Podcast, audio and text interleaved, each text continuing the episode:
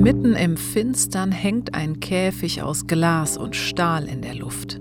Eine Gefängniszelle im Neonlicht. Darin liegt ein Mensch und führt Selbstgespräche. Maria Stewart und gleichzeitig Ulrike Meinhoff. Richten tue ich mich schon selber. Ich weiß nur nicht nach wem, nach was. Ich wusste sowas früher immer. Dann hänge ich mich halt auf. Das Fensterkreuz im Fadenkreuz des Staates. Bald lichtet sich die Dunkelheit. Friedhofskerzen leuchten über Grabsteinen. Wie im Horrorfilm in B-Movie-Style recken hier die Zombies ihre bleichen Hände aus den Gräbern. Das rohe Fleisch blitzt unter den zerfallenen Kleidern hervor.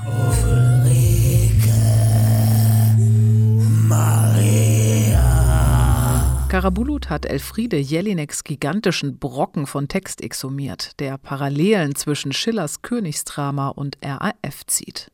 Maria Stewart sitzt in Königin Elisabeths Kerker, Ulrike Meinhoff in der JVA Stammheim. Maria kämpft mit Elisabeth um ihr Leben, Ulrike ringt mit Gudrun Enslin um die Deutungshoheit in der Terroristengruppe.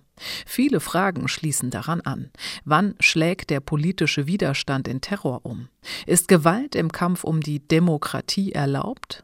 Als dezidiert feministische Regisseurin interessiert sich Pina Karabulut nun für die zwei mächtigen Frauenduos. Mit ihrem Dramaturgen Daniel Richter hat sie wohl 90 Prozent des Stücks gestrichen. Sympathien für die RAF kann man Jelinek wahrlich nicht vorwerfen. Für sie war der RAF-Terror gegen das System genauso zum Scheitern verurteilt wie die Versöhnung von Maria Stuart und Elisabeth. Von diesem Scheitern der Revolution spricht auch die Inszenierung. Wir sind zu wenige.